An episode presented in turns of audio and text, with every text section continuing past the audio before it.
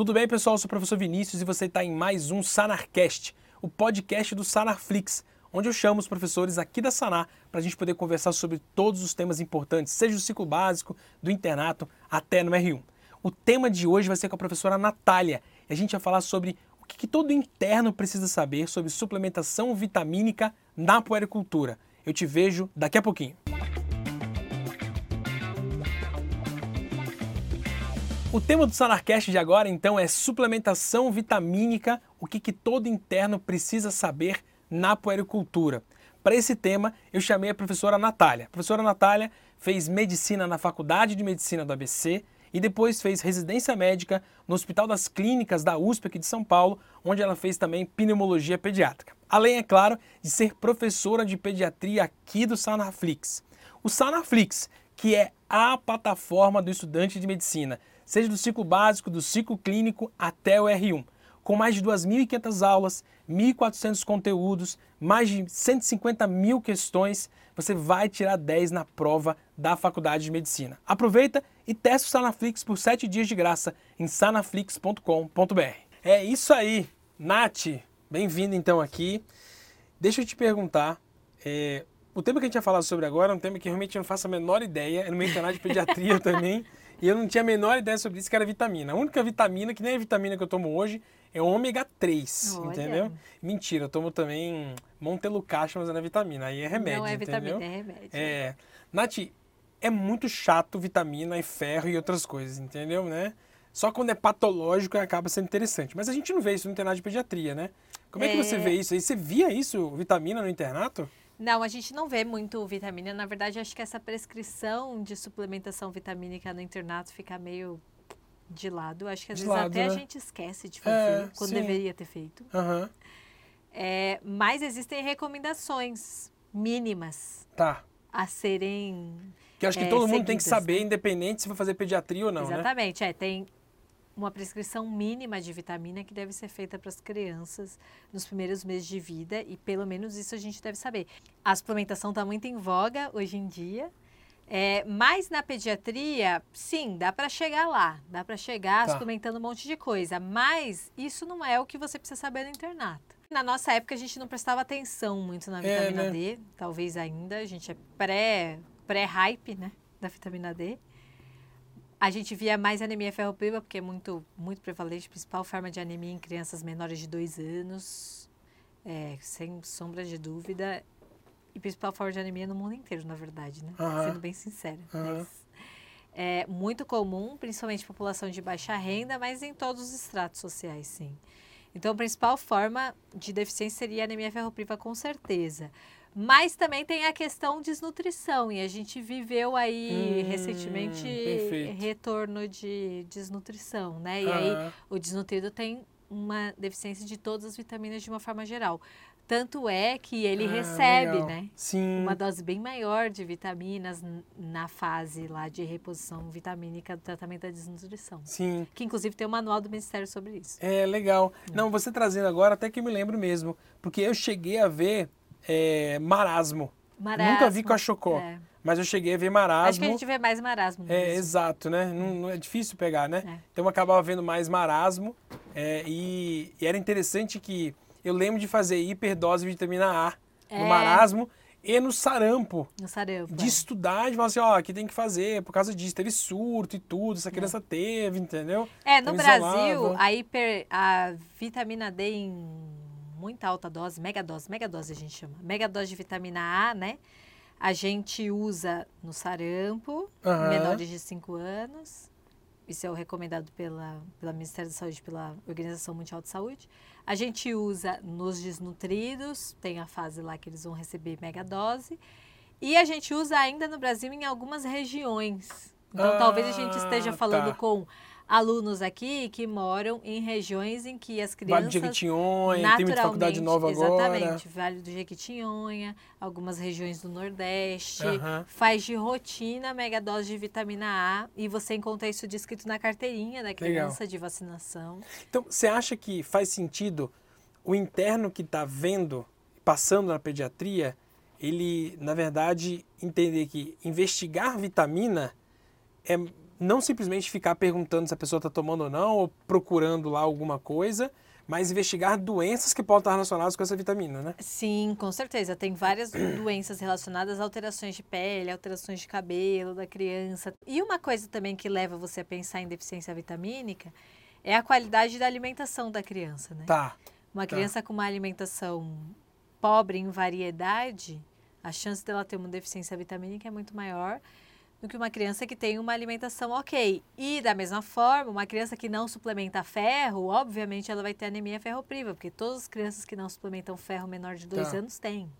E aí, como é que você investiga na anamnese? Ou você vai para exame? Como é que funciona isso? É, eu acho que a, a, deficiência vitamínica tem uma questão de você fazer exames. Então, citando aqui a principal forma que a gente falou da anemia ferropriva, você vai fazer um hemograma, você vai avaliar os índices hematimétricos, VCM, HCM, RDW, e você também vai fazer o perfil de ferro. Então, ferritina, saturação de transferrina, ferro sérico, capacidade total de ligação de transferrina, todos esses exames aí vão te dar uma ideia de quão grave uhum. está a depleção de ferro no organismo dessa criança, né?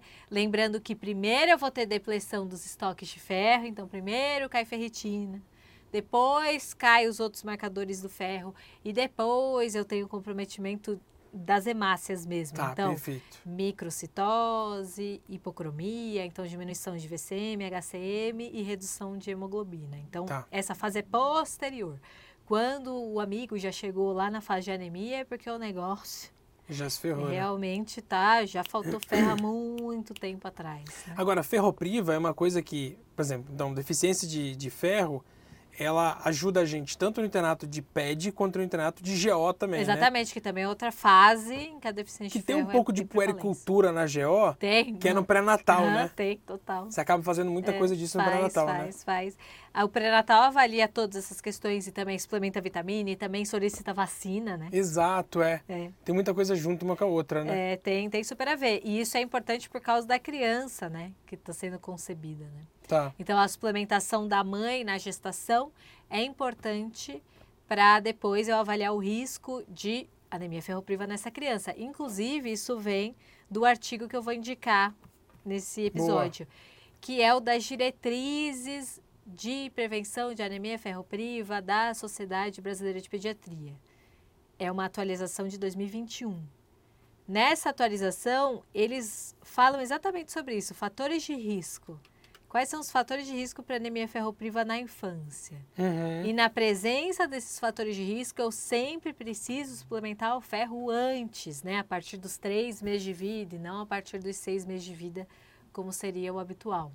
Tá. E o fato, por exemplo, da mãe não ter recebido ferro durante a gestação é um fator de risco. O fato da gestação ter sido muito próximo uma da outra é outro fator de risco, porque não deu tempo para ela é, retomar as reservas de ferro dela. O bebê ser prematuro, ele ser baixo peso, o clampeamento do cordão tecido imediato, todos esses são fatores de risco para anemia ferropriva.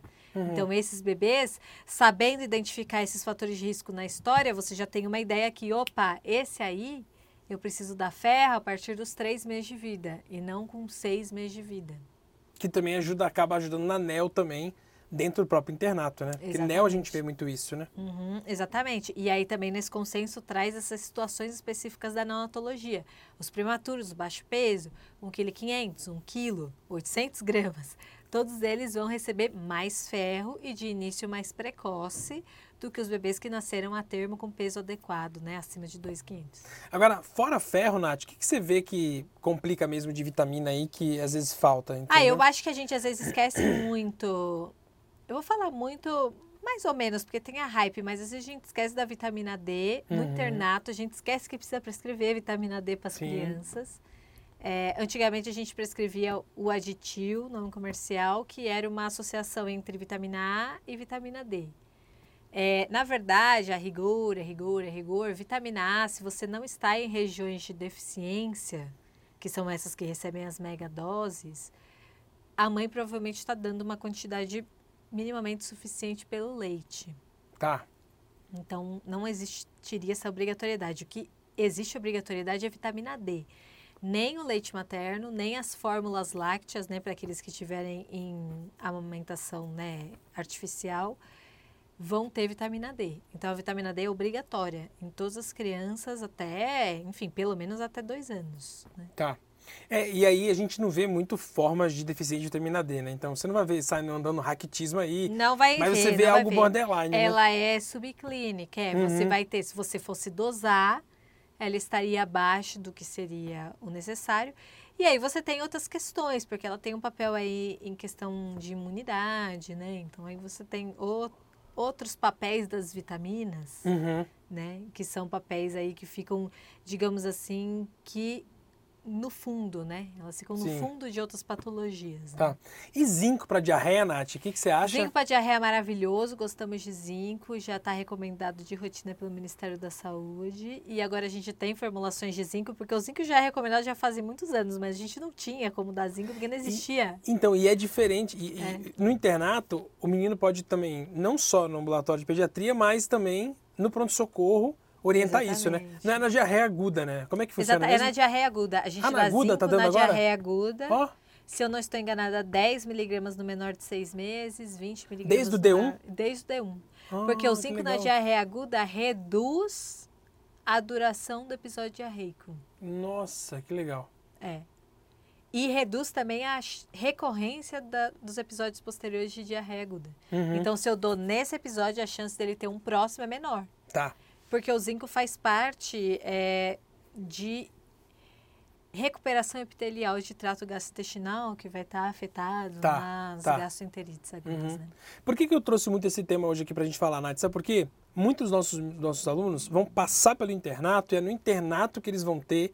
É, é no internato onde você vai ter a, a capacidade de poder atender criança, né? Então, às vezes esse cara sai do internato, tem que pagar dívida depois, não vai conseguir fazer residência médica, vai ter que trabalhar. Eu tenho um amigo que trabalha no interior do, de São Paulo, que ele atende pediatria. E a única coisa que ele atende de pediatria é o internato, sacou? Então ele não fez nenhum curso especialização nem nada, ele teve que ir lá. E ele me disse assim, Vinícius, olha, se eu soubesse que eu ia fazer isso da vida, eu teria focado muito em pronto-socorro e muito em puericultura, porque muita gente faz puericultura dentro do pronto-socorro. É, exatamente. E no pronto-socorro, o, que o que bate muito de puericultura é ele não come, ou ele dorme mal, ou ele tá meio sonso. É. E as pessoas acham que existe uma correlação muito direta entre falta de vitamina e déficit de inteligência, ou na É. verdade distúrbios psicológicos e, de- e falta de vitamina, entendeu? Você vê isso muito mesmo? É, para o ferro isso é comprovado. assim. Uhum. Quando você tem deficiência de ferro, mesmo antes da anemia, só a deficiência dos estoques, você já vai ter um comprometimento cognitivo que vai demorar um tempão para ser recuperado quando você, Tá. até você fazer o tratamento certinho, tal, repor todos os estoques. Então, o ideal é que você nem chegasse na fase da deficiência, que você Uhum, prevenisse antes disso. Por isso a história de dar ferro profilático a partir de três meses nos bebês que têm fatores de risco, ou a partir de seis meses de vida nos bebês que não têm nenhum fator de risco, estão em aleitamento materno exclusivo, que seria o mundo ideal. Mesmo esses bebês do mundo ideal, do aleitamento materno exclusivo, porque tem um ferro bom, de boa biodisponibilidade e tal, que não tem fator de risco nenhum, mesmo esse carinha, a partir dos seis meses de vida, ele entra numa demanda metabólica para o ferro tão grande que não vai ser suprida pelo leite, não vai ser suprida pelo que ele começou agora a comer na introdução alimentar E nem pelo mucilon. nem pelo mucilon. E aí a gente vai precisar dar ferro para ele, para que ele não entre na deficiência de ferro que tem comprometimento Tá. cognitivo comprovado. Então, pra gente poder fazer assim, olha, eu não quero fazer pediatria depois, mas pode ser que eu trabalhe com isso. O que, que você acredita que o interno precisa sair sabendo do internato de pediatria sobre vitami- vitamínica? Ou seja, uma criança que passar na mão desse interno depois dele sendo médico, o que, que ele não pode deixar de fazer com ele, uma prescrição padrão? Ótimo. Ele dia a não dia. pode deixar de dar vitamina D, vamos começar a vitamina D. 400 unidades uma vez por dia Tá. no primeiro ano de vida. Uhum. Você começa com 15 dias de vida e você vai até um ano. Tá bom. E depois você vai dar 600 unidades uma vez por dia por até 2, 3 anos de Mesmo que ele seja um bezerro e beba 3 litros de leite por Mesmo que dia. ele seja um bezerro, mesmo que ele coma bem, a vitamina D precisa pelo menos disso. Pelo Tá menos disso para a gente começar a brincar. E aí tem o ferro.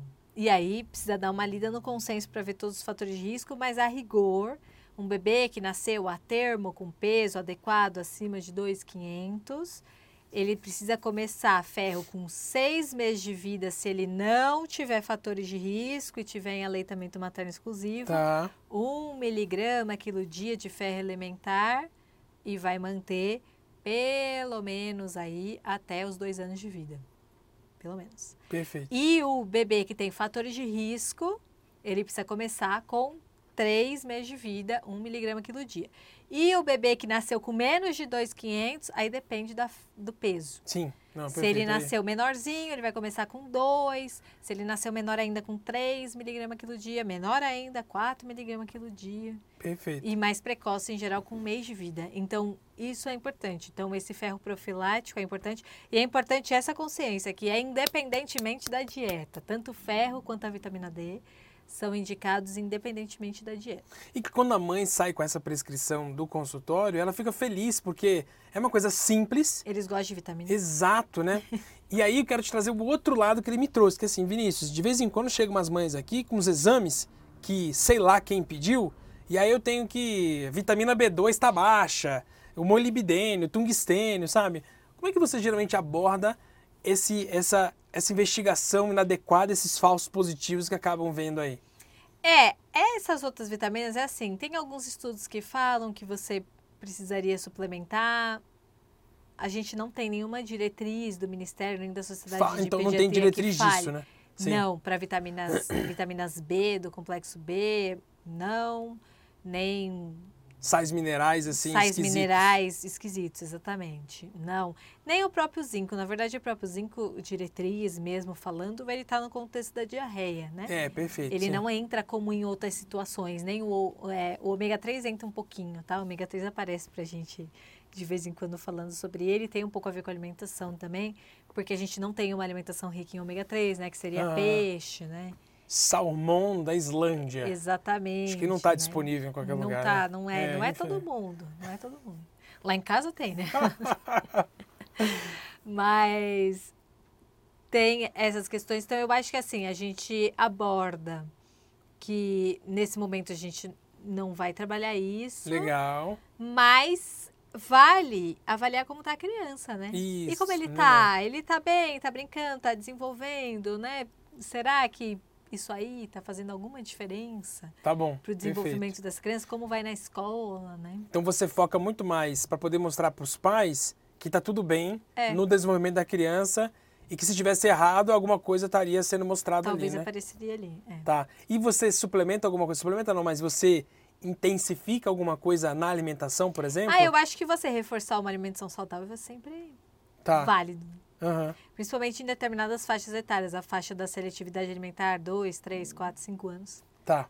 É sempre bom você focar na variedade de alimentos que essa Aham. criança precisa comer. Porque o meu medo é, às vezes, incentivar que a gente suplemente, sei lá, E não riboflavina. coma, né? É, e não É. coma. Nossa, E- eu tenho medo disso. E às vezes faz uma superdose. Tudo bem que se não é lipo, lipossolúvel, é pouco provável que faça uma superdose. É. Mas existe os casos de superdoses aí, entendeu? Existe. Então, é. Eu tenho um pouquinho de medo também, principalmente das lipossolúveis. Então, vitamina D manipulada eu tenho medo. uhum, Eu prefiro vitamina D que vende em farmácia. legal. É, porque eles podem errar na dose, e aí você faz superdose e Uhum. tem os riscos das hipervitaminoses. Mas também tem essa questão. A criança dos 2, 3 anos, ela tem uma redução de velocidade de crescimento que vem acompanhada de uma redução do apetite. Isso Tá. é normal. Por isso Tá a criança come menos. Aham. E ela vira seletiva porque, enfim, ela é esperta. Ela come o que ela quer, né?